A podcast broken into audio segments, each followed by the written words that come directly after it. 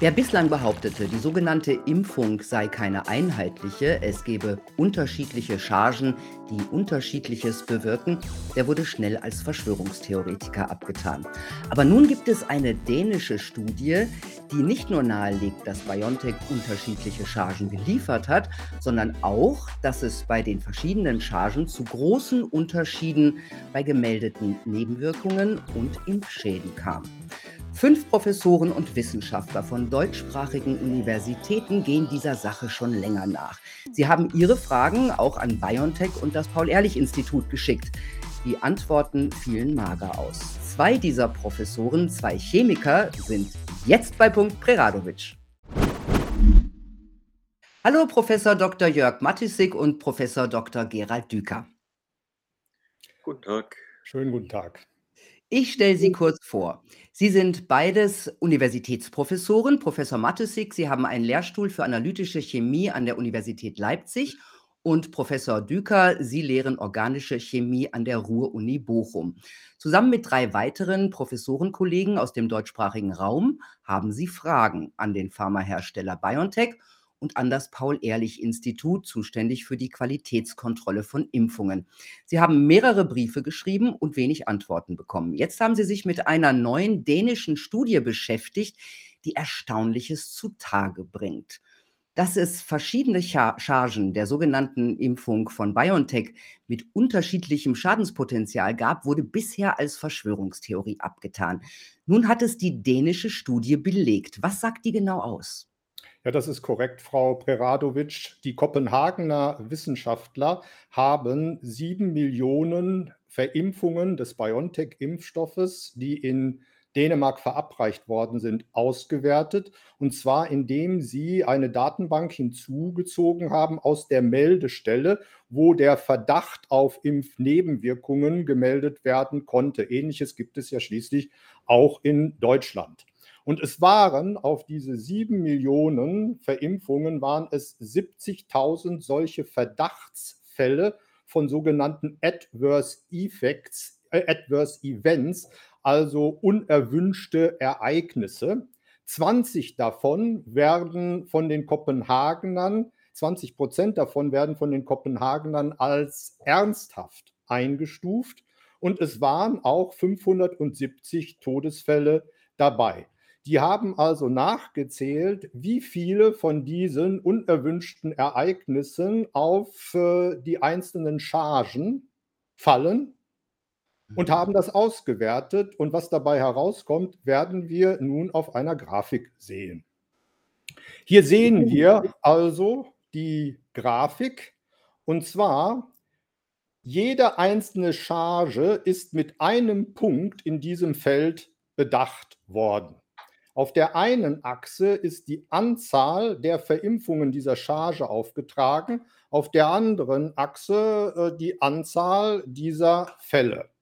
Und was wir hier ganz deutlich auf den ersten Blick sehen und für uns bereits von den Kopenhagenern Kollegen gekennzeichnet, wir sehen hier drei Gruppen. Ganz links, relativ eng beieinander, die blau markierten, die grünen, sind alle in der Nähe von dieser Ausgleichslinie in der Mitte und dann hier unten, ja einfach ziemlich flach ganz unten, noch die gelben.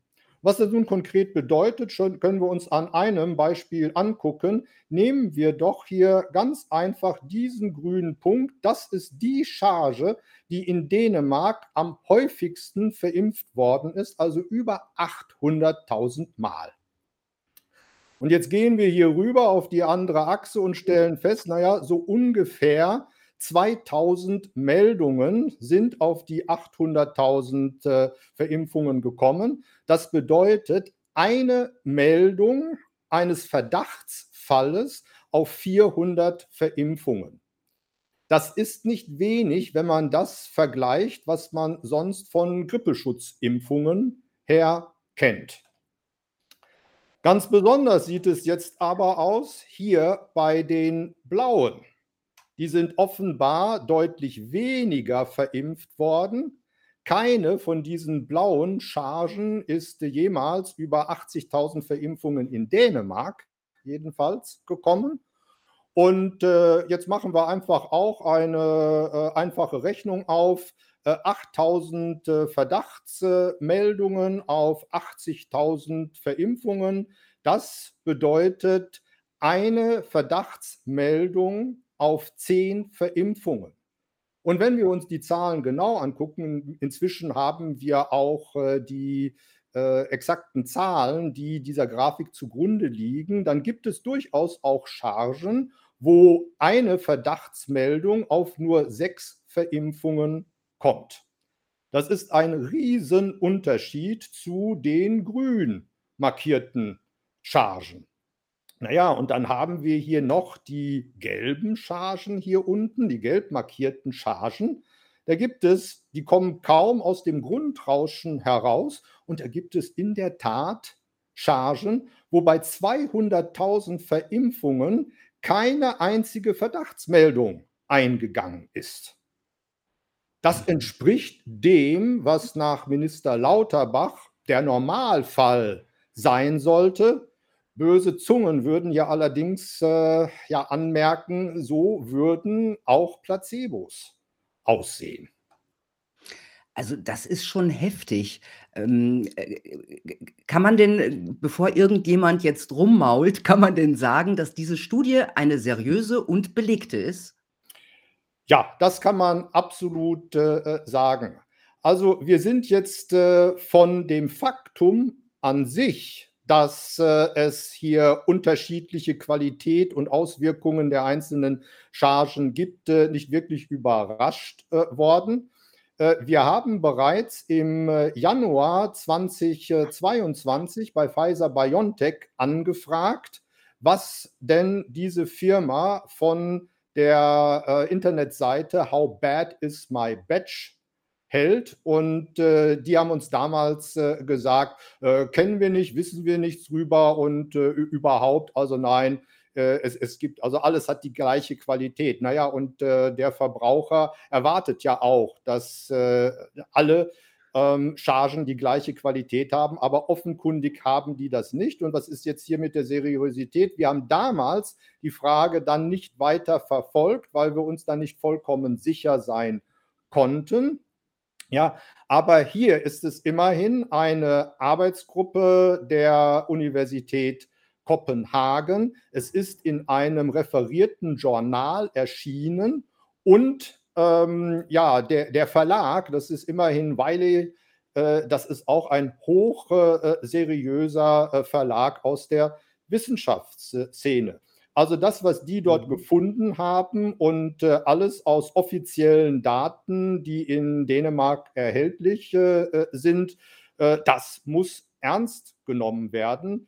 Im Übrigen der Hinweis an die Hörer, äh, das kann auch jeder selber im Detail nachlesen. Mhm. Einfach den Namen Max Schmeling kann man sich leicht merken, ist der gleiche mhm. Name wie der berühmte äh, Boxer eingeben in Google und äh, hinzu das Schlüsselwort Safety und es ist öffentlich zugänglich. Man findet dann diese Publikation mhm. und kann sich die Details da angucken.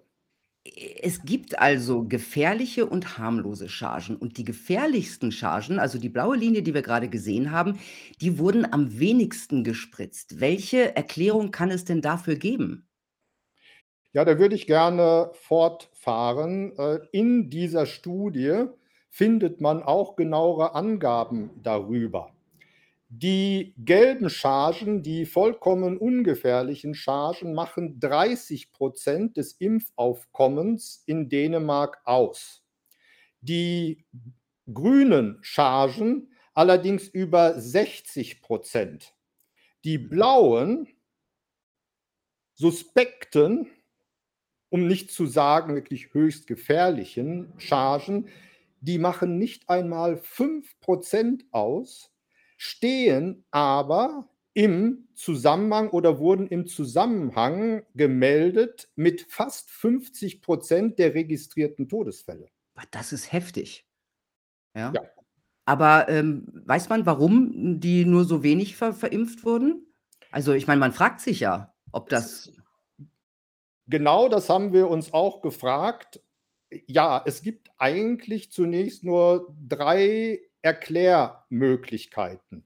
Und zwar, man muss dazu wissen, eine typische Charge, zumindest in der Anfangszeit äh, der Verimpfungen, äh, macht in etwa 1,4 Millionen Impfdosen aus. Das wissen wir, weil auf der Homepage des Paul-Ehrlich-Instituts steht geschrieben, zur Feier des Tages, die ersten Chargen sind halt freigegeben worden und das seien drei Chargen gewesen für 4,1 Millionen Verimpfungen. Ja, also etwas weniger als 1,4 Millionen pro Charge. So, wenn jetzt also diese Chargen diese Größe haben und im Maximum hier die gefährlichen Chargen nur 80.000 Mal verimpft worden sind in Dänemark, wir wissen jetzt nicht, wie es in den anderen Ländern aussieht, dann könnte das darauf hindeuten, dass eben gemerkt worden ist, da ist etwas faul. Und dann hat man gesagt, naja, also hier sollten wir mal besser stoppen, die Sache ist jetzt richtig äh, gefährlich, hat dann aber offenkundig heimlich, still und leise die Rückrufaktion gemacht. Ich sage nicht, dass es so gewesen ist, das wäre eine Möglichkeit. Mhm. Es gibt eine zweite Möglichkeit, dass vielleicht kleinere Chargen experimenteller Art irgendwo, die in Richtung Prozessoptimierung äh, gehen, durchgeführt worden sind und die auf den Markt geworfen worden sind. Das könnte erklären, wenn es kleinere Chargen sind. Eine dritte Möglichkeit wäre natürlich, dass das alles viel weiter über viele Länder gestreut worden ist das würde aber dann das Hauptproblem, wo sind denn, ist die Hauptmenge der äh, Impfdosen hingewandert, nur in andere Länder verlagert. Also so richtig äh, gefällt mir keine dieser Erklärungen. Keine Erklärung ist wirklich gut und äh, ich sehe es schon so, dass die Verantwortlichen, sei es äh, äh BioNTech oder die für die Freigabe Verantwortlichen, in der Bringschuld sind, eine Erklärung zu liefern. Hm. Ich konnte jetzt nur anbieten, was wir in der Diskussion mhm. unter uns Professoren äh, darüber gedacht haben. Aber äh, wir müssen das ja nicht erklären, sondern die sind in der Bringschuld. Und wir haben natürlich auch angefragt, äh, haben aber mhm. keine Antwort. Ich meine, äh, Sie haben es gerade gesagt, in der Studie geht es erstmal nur um Dänemark. Ähm, ja. Jetzt ist die Frage, ist das zum Beispiel auf Deutschland übertragbar? Logisch gesehen müssten hier dann ja auch unterschiedliche Phasen gespritzt worden sein. Anders ist es ja eher unlogisch. Also wir haben mit den dänischen Kollegen Kontakt aufgenommen und genau danach gefragt. Und es ist schon so, dass auch die gefährlichen Chargen in anderen europäischen Ländern aufgetaucht sind. Ähm, und äh, wenn man sich übrigens die Reihenfolge der Chargen Nummern anschaut, dann sind diese blauen, diese gefährlichen äh, Chargen immer wieder aufgetaucht und nicht zu Beginn.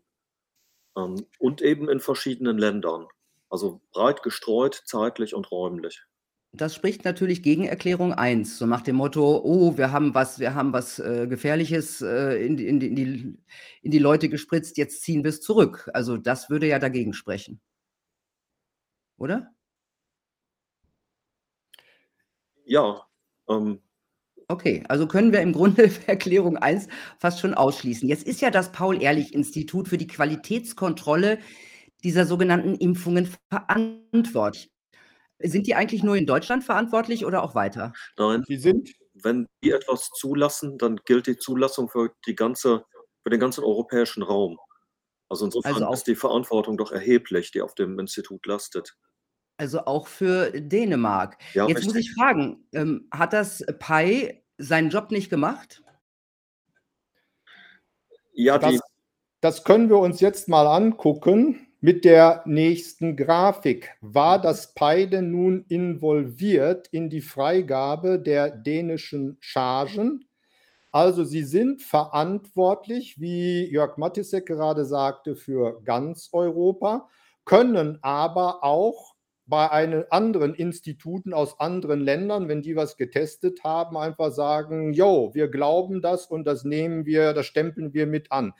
Aber die zentrale Verantwortung liegt schon für Pfizer BioNTech beim Paul-Ehrlich-Institut. Schauen wir uns also die nächste Grafik an.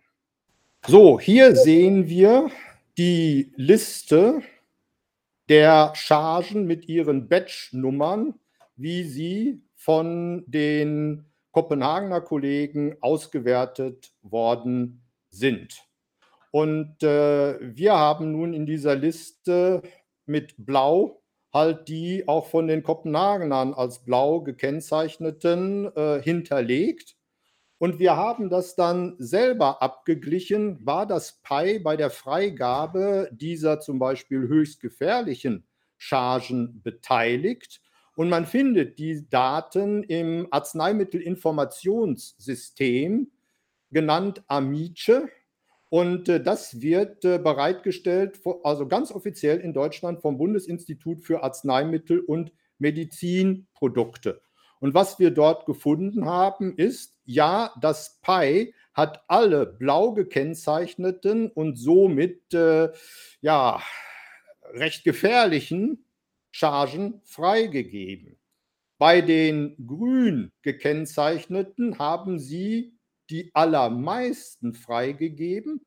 Und nun wirklich eine Überraschung für uns bei den gelben, absolut ungefährlichen Chargen war das Pi nur an der Freigabe einer einzigen Charge, hier die dort oben, beteiligt.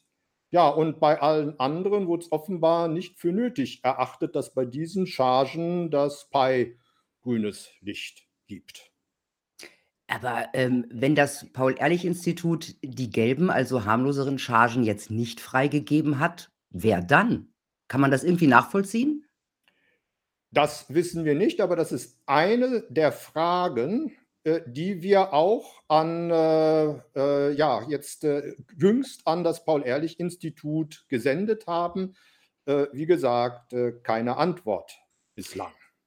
Ja, man kann natürlich auf den Gedanken kommen, wenn man sehr, sehr misstrauisch ist, ja, äh, dass man sagt: „Okay, die wussten, dass das harmlose Chargen sind und haben dann gesagt, braucht man nicht freigeben“, oder? Das ist möglich. Das würde den Anfangsverdacht unterstützen, dass es sich, äh, vielleicht tatsächlich um so etwas wie Placebos handelt. Im Übrigen vielleicht eine Information, die für die Hörer auch sehr interessant ist. Wir stellen uns ja unter Placebos vor bei Injektionen, es ist Kochsalzlösung und äh, Zuckerpillen bei irgendwelchen Tabletten nach äh, neuerem EU-Recht, und das wurde uns von unserer Anwältin für Arzneimittelrechte bestätigt, äh, dürfen Placebos auch alle Hilfsstoffe enthalten. Es muss lediglich der eigentliche Wirkstoff fehlen. Und das würde jetzt in diesem Fall dann bedeuten, dass alles rein darf, äh, Nanopartikelbildung durchaus gemacht werden darf. Nur die modifizierte RNA, die muss dann darin fehlen. Ähm, das ist ja also, das ist eigentlich unglaublich, wenn man wenn man's so hört. Ähm, jetzt stellt sich mir die Frage, wie hat das Paul-Ehrlich-Institut denn generell geprüft? Sind die in die Produktion gegangen und haben Proben genommen? So stelle ich mir das vor. Ja, so sollte man das auch erwarten. Ähm, die das Paul-Ehrlich-Institut selber erklärt auf seiner Homepage, dass sie sich aber die, äh, Proben zusenden lassen. Äh, das ist also kaum zu glauben, aber es steht da wirklich. Ähm, das wäre so, wie wenn Lebensmittelkontrolle in, in Restaurants per Pizzataxi stattfinden würde. Also das Gesundheitsamt lässt sich per Pizzataxi die Sachen kommen. Und das ist, jeder weiß, das kann nicht sein, das geht nicht. Also die müssen natürlich in die Küche gehen und die müssen da mal den Kühlschrank aufmachen und gucken, ob die Milch frisch ist und so weiter. Aber das findet nicht statt. Ähm, das Paul-Ehrlich-Institut hat auch die Pflicht, die Endprodukte zu untersuchen. Das ist die gesetzliche Pflicht. Wir wissen nicht, ob sie das tun. Ähm, das hat man uns nicht bestätigt. Es gab nur eine Aussage vom Paul-Ehrlich-Institut selbst, dass da bestimmte Daten nicht vorlegen würden. Also das ist auch, auch verdächtig. Und wir können auch sagen, dass das, was gemacht wird mit den zugesandten äh, Proben, wirklich sehr, sehr wenig ist und sehr oberflächlich. Und das sind offenbar vier Dinge. Die Farbe wird nur nach dem Augenschein untersucht. Also das ist wirklich sehr, sehr billig. Ähm, vor einem weißen und schwarzen Hintergrund, bestimmtes Licht vielleicht, aber das ist, äh, das kann man so nicht machen. Da gibt es wirklich auch Methoden, die da, dafür besser sind. Der pH-Wert wird bestimmt, das ist eine Aktion von ein paar Sekunden. Ähm, Identität und Integrität der RNA werden bestimmt und das ist alles. Und da gibt es eigentlich viel bessere Methoden, die man auch noch ansetzen könnte, modernere Methoden, ähm, die aber nicht hier zum, zum Einsatz kommen. Also da denke ich von der analytischen Seite ähm, wird da, ähm, werden da Möglichkeiten verschenkt. Also da müsste man einfach mehr machen auch. Ja, da scheint wenig Interesse daran zu bestehen.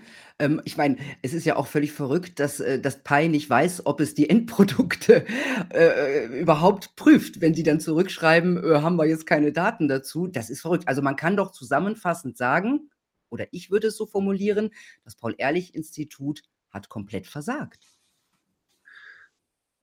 Ja, also wir würden gerne mehr positive Antworten von dem Paul-Ehrlich-Institut erhalten, damit wir ihnen widersprechen könnten. Denn ich denke, wir alle, also als Bürger des Landes und der EU, würden uns auch wirklich erwarten und wünschen und haben auch ein Recht darauf, dass die Behörden ordentlich arbeiten. Aber ja. das Schweigen, was wir erleben, das macht uns natürlich unruhig. Ähm, und da müssen wir einfach weiter dranbleiben. Das kann so nicht bleiben. Das muss aufgeklärt werden. Und das wird auch aufgeklärt werden. An der Sehr Stelle gut. möchte ich vorschlagen, dass wir uns mal ansehen, wie äh, Professor Karl Lauterbach und das PI die Situation selber bewerten. Und dazu rufe ich wiederum eine Grafik auf. Ja, hier haben wir einen Eintrag vom Twitter-Kanal von Karl Lauterbach in jüngster Zeit gemacht, nämlich am 6. Juni. Ein Foto aus dem Labor beim Paul-Ehrlich-Institut. Hier rechts äh, steht äh, Professor Schikutek, der Leiter des Paul-Ehrlich-Instituts. Und wie kommentiert äh, Karl Lauterbach den Besuch? Heute habe ich das Paul-Ehrlich-Institut besucht Professor Klaus Tschigotek und ich sind im Raum, in dem Wirksamkeit des BioNTech-Impfstoffs geprüft wird. Ohne das PI wären Impfstoffe deutlich später zugelassen worden. Trotzdem gab es keine Kompromisse bei der Sicherheit. Danke, PI. Interessant ist jetzt noch, wir haben hier eine ein Poster, was vom Pi dort in ihrem Labor aufgehängt worden ist. Und in der höheren Auflösung kann man auch äh, deutlich entziffern, was da drauf ist. Als Überschrift steht dort Chargenfreigabe, eine Erfolgsstory. Was uns jetzt hier auch aufgefallen ist, und das wird Anlass zu weiteren Nachfragen geben, das ist, wie ich gerade vorgelesen habe, äh, sagt äh, Lauterbach, dass hier die Wirksamkeit überprüft wird. Und äh, ja, auf dieser Folie behauptet auch das PI, dass sie die Wirksamkeit überprüfen. Da muss ich sagen, ist uns einiges äh, unklar, weil äh, uns ist noch nicht bekannt, dass es irgendwie einen Schnelltest auf Wirksamkeit der Impfstoffe geben würde. Äh, normalerweise wird ja schließlich äh, äh, das in einer klinischen Studie getestet na, vielleicht haben die irgendwo noch, noch etwas, also eine Möglichkeit, äh, ähm, dass ähm, sie schon im Reagenzglas testen, ob äh, die Messenger-RNA transkribiert wird und irgendwelche Spike-Proteine gebildet werden. Aber ist das wirklich Wirksamkeitsüberprüfung? Also wir haben bisher keine Angaben, äh, wie die das machen wollen und äh, wir werden da ganz sicher also in einem weiteren Brief danach fragen. Sehr gut. Jetzt können wir, glaube ich, den Lauterbach wieder canceln aus unserem Gespräch. Ja. Und jetzt, äh, wir wissen, es gibt äh, verschiedene Chargen, die unterschiedliche Dinge anrichten können. Wir wissen, dass das Paul-Ehrlich-Institut ähm, nicht sonderlich sorgsam prüft. Und jetzt fragt man sich natürlich, wie kommt es überhaupt zu diesen unterschiedlichen Chargen? Äh, Sie haben es ja mal am Anfang gesagt, ein Impfstoff müsste doch immer die gleiche Zusammensetzung haben. Wie kann denn das sein? Kann das zufällig passieren oder ist das oder muss das gewollt sein? Also, wenn Sie normalerweise Medizinprodukte bekommen, und die sind nach der GMP, also Good Manufacturing Practice zertifiziert und das ist also, ähm, ganz genau definiert, wie das ablaufen muss. Wie das her gibt's keine Freiheiten. Hier, in diesem Falle, fällt allerdings auf, dass die Toleranzen außerordentlich groß sind. Ähm, die Toleranzen sind uns bekannt. Einmal ist ein Dokument geleakt worden und dann hat der Oberchargenprüfer vor dem Bundesverwaltungsgericht auch einige Angaben dazu gemacht, die genau das bestätigten, was auf diesem gele geleakten Dokument zu lesen war. Und diese Toleranzen sind einfach ähm, viel zu groß. Also die Partikelgröße darf zwischen 40 und 180 Nanometern schwanken. Ähm, und das ist im Volumen ähm, dann außerordentlich viel. Und diese Partikel haben Eigenschaften, die größenabhängig ist. Das heißt also schon, dass ähm, die, die unterschiedlichen Größen, die zulässig sind, können zu ganz unterschiedlichen Wirkungen führen. Auch der pH-Wert darf um eine ganze Einheit schwanken, also die, der Grad der, der Säure sozusagen. Ähm, das ist zu viel. Wir machen in einem Labor auch biologische Proben und wissen, ähm, dass nur eine Zehnteleinheit variieren darf. Ansonsten haben die Sachen unterschiedliche Proben. Und diese Nanopartikel sind von ihrer Architektur noch viel, viel empfindlicher. Also von daher machen diese großen Toleranzen überhaupt keinen Sinn ähm, für uns. Und wir können nicht nachvollziehen, warum man da solche ähm, Bereiche zulässt. Äh, also ein, einen Grund könnte es geben, und zwar ist uns Chemikern und auch also den Physikerkollegen, die auch auf solchen Gebieten arbeiten, bewusst, dass es ungeheuerlich schwierig ist, Nanopartikel mit einer engen Größenverteilung hinzubekommen. Wie Jörg Mattisek gerade sagte, das ist sehr, sehr empfindlich von vielerlei Dinge, Rührgeschwindigkeit, Zugabegeschwindigkeit, Temperatur, Konzentration und so weiter ähm, abhängig. Und wenn die dann auch noch verschiedene Standorte haben, wo die das äh, äh, produzieren, da dürfte es einem nicht verwundern, wenn ziemlich häufig ja von der Idealgröße bei irgendeiner so Charge abgewichen wird.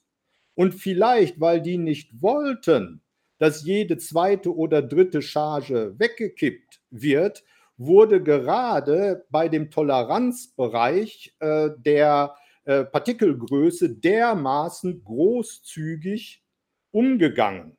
Ja? Mhm. Allerdings gibt es auch so die ein oder andere Zusatzstoffe, wie zum Beispiel das ALC 315, ein sehr wichtiger Zusatzstoff. Da darf nach den Statuten, nach den Toleranzen durchaus das Doppelte an Konzentration reingegeben werden. Und äh, da, da ist irgendwie so ein Widerspruch äh, zu dem, was äh, äh, Jörg Mattisek gerade sagte, wie sonst alles andere im Arzneimittelproduktionsbereich immens streng geregelt. Und erinnern wir uns daran, zu Beginn der Impfkampagne, da wurde gesagt, dass man die Gefäße nicht einmal schütteln darf. Also so empfindlich war die Sache. Also nur ein bisschen schütteln und dann zerfällt das schon. Ähm, und dann auf der anderen Seite haben wir diese enormen Toleranzen. Also das können wir nicht zusammenbringen. Also da haben wir zumindest Fragen an den Hersteller. Und da ist leider bislang nichts gekommen. Ja, das ist ja auch, äh, diese Toleranzen machen selbst dem Laien Sorgen. Sie haben gerade ALC 315, diesen Stoff angesprochen. Hm, ist das denn ein potenziell, also ein richtig gefährlicher, kann der gefährlich sein, dieser Stoff zum Beispiel? Ja, da äh, sage ich gerne ein paar äh, wenige Sätze äh, zu. ALD, ALC 315 ist äh, quasi eine tragende äh, Substanz, ein tragender Begleitstoff, und zwar im, im wörtlichen Sinne. Diese Verbindung ist ein, wird eingestuft als ein sogenanntes kationisches äh, Lipid. Es ist keine natürlich vorkommende Substanz, es ist maß geschneidert worden. Und die sorgt dafür, weil sie sehr gut mit der mRNA in Wechselwirkung treten kann, dass die eingepackt wird. Gleichzeitig werden durch diese Substanz die Nanopartikel überhaupt gebildet. Und diese Substanz hat die Eigenschaft, dann die modifizierte RNA durch Zellwände hindurch transportieren zu können an die Stelle, wo die Erbinformation dann übersetzt wird und die Spike-Proteine, die Produktion davon eintreten kann. Ja? So, und ähm, wenn man jetzt äh, nun mal nachguckt, und wir haben das äh, gemacht, äh, was auf Sicherheitsdatenblättern steht von amerikanischen Firmen, die ALC 315 liefern, dann stand da ganz klar, may cause cancer, könnte krebserregend sein. Dazu stand da noch, ähm, ist äh, hautreizend, darf auf gar keinen Fall in die Augen geraten. Also für uns Chemiker, wenn wir die kaufen, diese Substanz kaufen würden, heißt das ganz klar, unsere Mitarbeiter im Labor müssen instruiert werden, Sicherheitsvorschriften da für den, für den Umgang. Tja, so, und äh, wir hatten dann nachgefragt bei der Firma, ja, wie steht es denn äh, jetzt damit, may cause äh, cancer? Und dann haben die uns zurückgeschrieben, nee, das war ein Irrtum. Und äh, vor, äh, ja, das war ziemlich genau am 14. Februar 2022 verschwand dann dieser Eintrag. Dann war das weg. Trotzdem bleibt immer noch bestehen, könnte halt äh, ähm, äh, ja, Irritationen, Hautirritationen auslösen. Und äh, jetzt sage ich mir von meinem chemischen Sachverstand her, naja, wenn es auf der Haut Irritationen auslösen kann, ja, warum soll es nicht subkutan auch etwas auslösen? Und was halt äh, die, die potenzielle Krebsgefahr da angeht, äh, ja, also die Substanz ist in der Lage, Wechselwirkung mit Erbinformation, nämlich der RNA, einzugehen. Selbstverständlich würde es auch in Wechselwirkung treten mit DNA. Und es gelangt ja vom gesamten Mechanismus bereits in die Zelle rein. Ja, was soll da eben verhindern, dass das nicht auch dort dann irgendwie wechselwirkt mit DNA?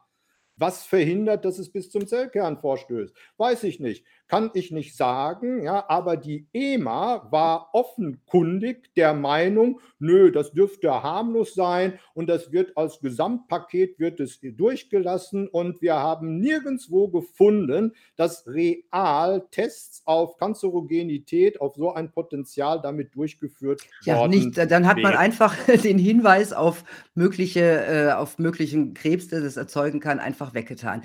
Also das ist schon, das ist schon sehr, sehr abenteuerlich. Aber das ist ja nicht das Einzige. Wir haben jetzt schon viel äh, über diese sogenannten Impfungen gesprochen. Was Ihnen ja auch aufgefallen ist, ist die ungewöhnliche Farbe. Die haben Sie ja bereits auch mal angesprochen. Ich glaube auch in Briefen ähm, an BioNTech. Was hat es damit auf sich? Also die Farbe war tatsächlich das Erste, an dem wir bemerkt haben, dass er irgendetwas nicht stimmen kann. Denn auf dem Beipackzettel stand ähm, dass es keine Farbe zeigen darf. Es müsste farblos sein und sobald Farberscheinungen aufträten, müsste der Impfstoff verworfen werden. Wir wissen aber, ähm, dass Partikel, die diese Größe haben, durch Streuung Farbphänomene zeigen. Ähm, das ist äh, die, die Physik des Streuens, die kennen wir von der blauen Farbe des Himmels bei kleinen Partikeln und das genau das liegt hier vor. Das heißt, also, je nachdem, wie man das Gefäß hält, wie der Winkel ist zwischen Lampe, Gefäß und Auge, müssten Farberscheinungen auftreten.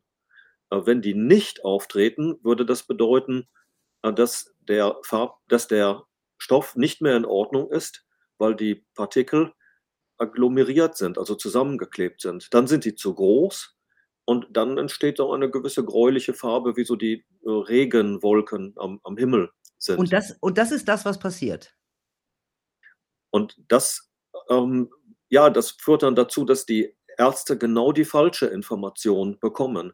Also der Impfstoff, der noch intakt ist, also kleine Partikel, der müsste diese Farberscheinung zeigen, aber genau der müsste verworfen werden, während das, was agglomeriert ist, also verdorben ist, das dürfte dann verimpft werden. Also genau umgekehrt ist diese Information. Das ist uns natürlich aufgefallen. Und äh, wir haben uns deshalb dann auch sofort ähm, an BioNTech gewandt. Also eigentlich wollen wir freundlich unsere Hilfe anbieten und denen das erklären. Ähm, also die Physik des Streuens, das muss ein Biochemiker oder ein Biologe jetzt ja nicht wissen, aber das hätten wir doch gerne erklärt, aber die haben einfach auch da kein Interesse gehabt, ähm, das, äh, das zu verstehen. Also das bedauern wir sehr. Wir wären da gerne schon zu Beginn mit denen ins Gespräch gekommen. Ja, Aber das wurde verweigert. Sie beide und Ihre 3 Wissenschaftskollegen haben ja mehrere Briefe an BioNTech und das Paul-Ehrlich-Institut geschrieben. Wir haben gerade schon gehört, also so richtig kam dabei nichts raus. Gab es denn überhaupt Reaktionen? Wir haben ganz zu Beginn einmal eine Antwort bekommen von BioNTech. Ähm, das war, weil unser Brief in der die Berliner Zeitung gelangt ist und darum musste der die Firma auch in der Berliner Zeitung antworten. Ähm, die Antwort, die da war, war ausgesprochen unbefriedigend und zeigt uns, dass sie unsere Frage gar nicht verstanden haben. Die hatten nämlich gesagt, ähm, dass tatsächlich einige Inhaltsstoffe Farbe zeigen würden. Wenn wir aber auf die Inhaltsliste gucken, äh, dann sind da keine Stoffe, die eine Eigenfarbe haben. Mhm. Ähm, deshalb ähm, haben die nicht verstanden, dass die Farberscheinungen nicht auf die molekularen Eigenschaften zu, zurückzuführen sind, sondern auf den Komplex, auf das Ganze, weil der das Licht streut. Also leider Ja. verstehen die das nicht. Ja, entweder sie verstehen es nicht oder es sind Nebelkerzen, die sie werfen. Wie waren denn die Reaktionen des Paul-Ehrlich-Institut? Die haben ja irgendwann geantwortet.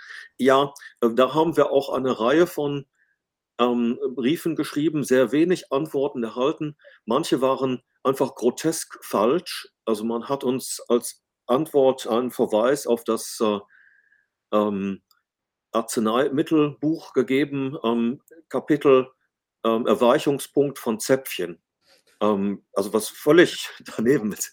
Aber es ist wirklich so. Und am Ende hat man dann ähm, uns einen Bescheid gesendet, also eine amtliche Entscheidung mitgeteilt, dass wir keine weiteren Informationen erhalten werden. Ähm, das ist eine Behörde und ich denke, da haben wir auch Anspruch. Also es gilt für mich besonders. Ich bin zweimal geimpft und ich möchte schon genau wissen, was da ähm, in mich hineingespritzt wurde. Und deshalb äh, ähm, sind wir auch jetzt vor Gericht. Ähm, also der Zeitpunkt des Verfahrens steht noch nicht fest, aber äh, wir werden uns jetzt vor dem Verwaltungsgericht dann mal kennenlernen. Ja, da wünsche ich auf jeden Fall viel Glück. Ähm, Sie haben gerade erwähnt, die Berliner Zeitung hat Sie unterstützt, hat Ihre Briefe abgedruckt. Ich glaube, meist hinter Bezahlschranke, also auch nicht für alle sichtbar.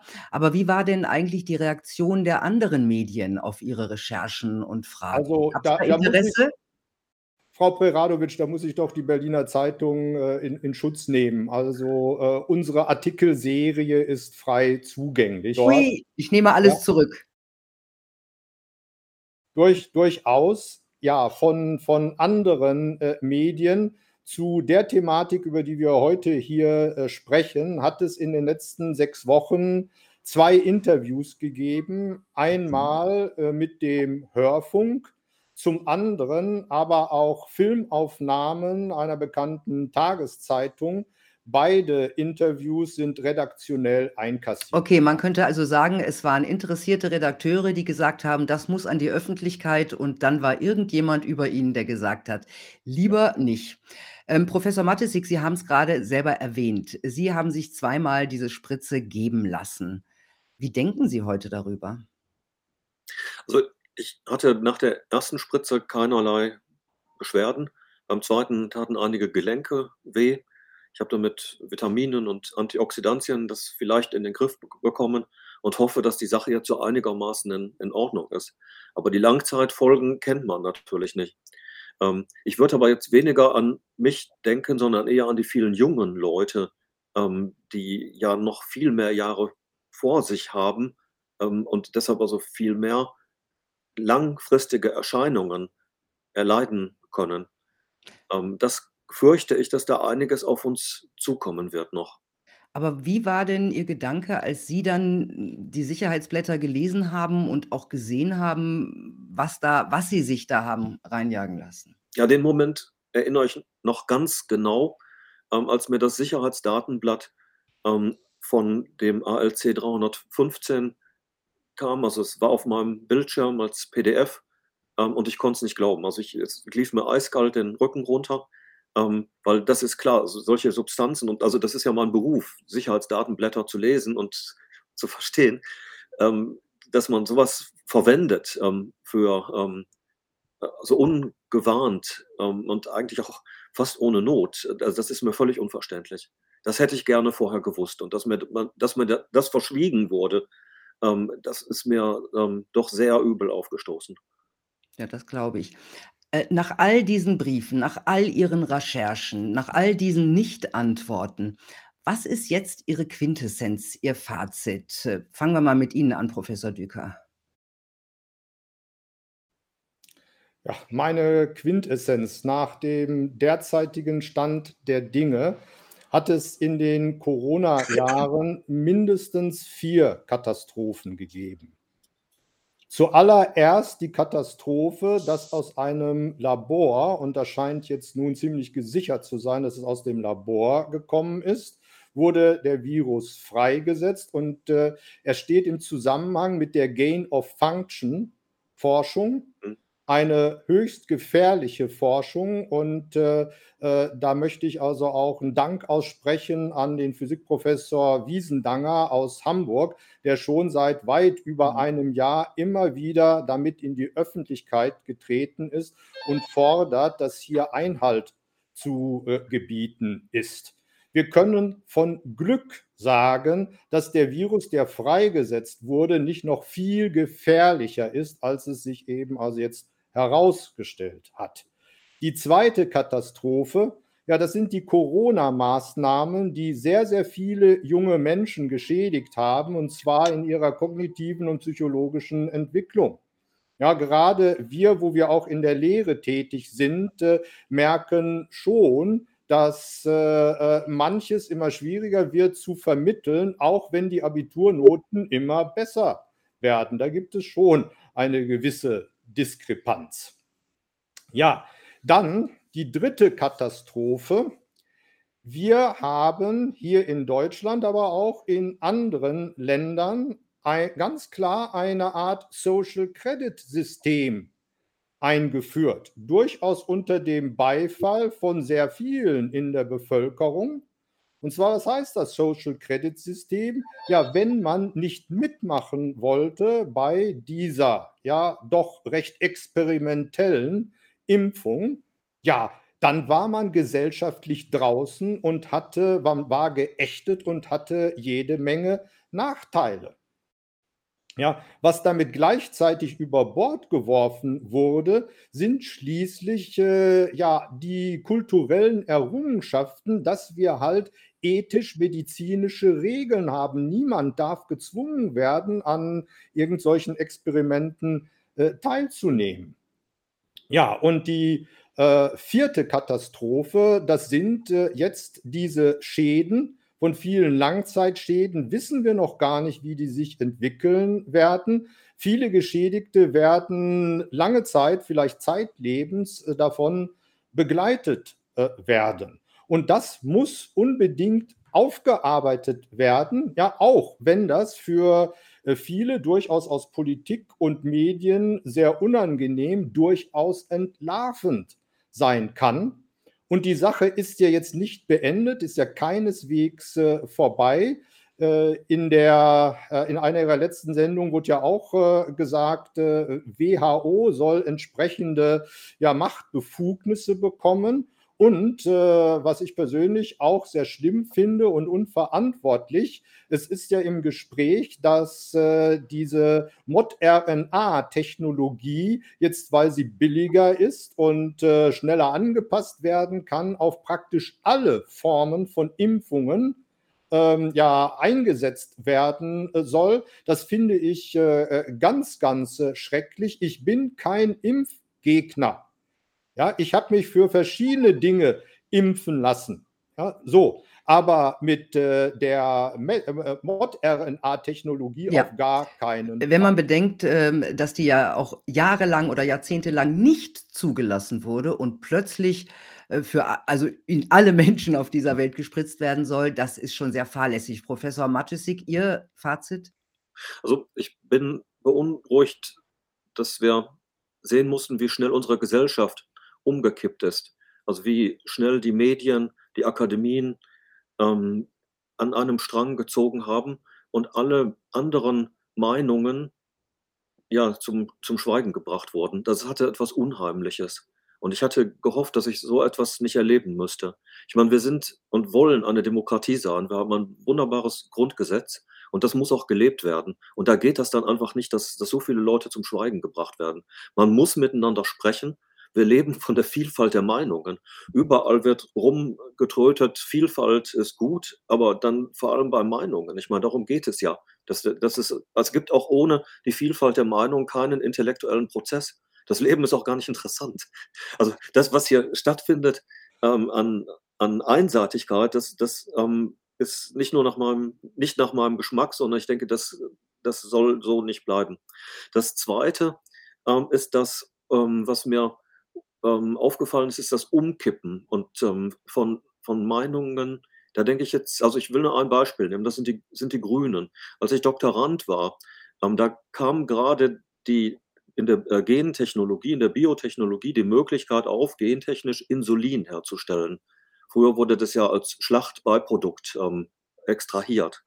Und ich erinnere mich noch, dass ich dann wirklich schwere Diskussionen hatten mit Leuten von von der Grünen Partei, die die gesagt hatten: „Also, alles mit Gentechnik, das darf überhaupt nicht beginnen. Das ist also völlig ähm, das muss 'n Tabu bleiben, ähm, dass man überhaupt in die Richtung geht.“ Und klar, Insulin, äh, das ist natürlich 'ne gute Sache, aber es muss es wäre ein Tabubruch und das darf nicht sein. Deshalb also Insulin nicht mal Insulin darf gentechnisch hergestellt werden. Und heute sind dieselben Leute, ähm, der Meinung, dass man Gentechnikprodukte anderen Menschen mit Zwang unter die Haut spritzen muss. Ähm, also, was für es ist mir völlig unverständlich, was da passiert ist in diesem Gehirn. Ähm, also, da bin ich ratlos. Und das ist natürlich unbefriedigend, wenn man wenn man in seiner Um Umgebung bei den Mitmenschen Prozesse wahrnimmt, die die an einem überhaupt nicht, ähm, zugänglich sind und die die völlig unerklärbar sind. Man kann da auch nicht richtig drüber Mhm. sprechen mit diesen Menschen. Ne, es ist schwierig. Also, eins ist klar, wir leben in einer historischen Zeit, das ist ganz klar. Das macht es natürlich wieder spannend, um es mal irgendwie positiv auszudrücken. Und was ich auch bemerkt habe, also, vieles von dem, was wir heute besprochen haben, wäre eigentlich, äh, sogar ein Fall für die Staatsanwaltschaften. Also, meine lieben Professoren Düker und Matthyssig, ich danke Ihnen recht herzlich für dieses Interview und vor allem für Ihre für Ihre Arbeit. Und, ähm, ich drücke Ihnen weiter die Daumen und bloß nicht aufgeben. Vielen Dank, dass Sie da waren. Wir Danke bedanken sehr. uns für die Einladung. Tja, Leute, die Waffe alles Verschwörungstheorien verliert langsam an Kraft. Aufklärung bleibt allerdings schwierig und wird aktiv verhindert. Grade hat YouTube, äh, den Kanal der Ärztevereinigung MWG-FD gelöscht und deshalb läuft dieses Video auch nicht auf YouTube. Wir sind dort auch schon angezählt und das bedeutet natürlich Reichweitenverlust. Also, wenn ihr meint, dieses Video sollte unbedingt unter die Leute, dann teilt es bitte fleißig. Ich wünsche euch eine gute Zeit. Bis bald.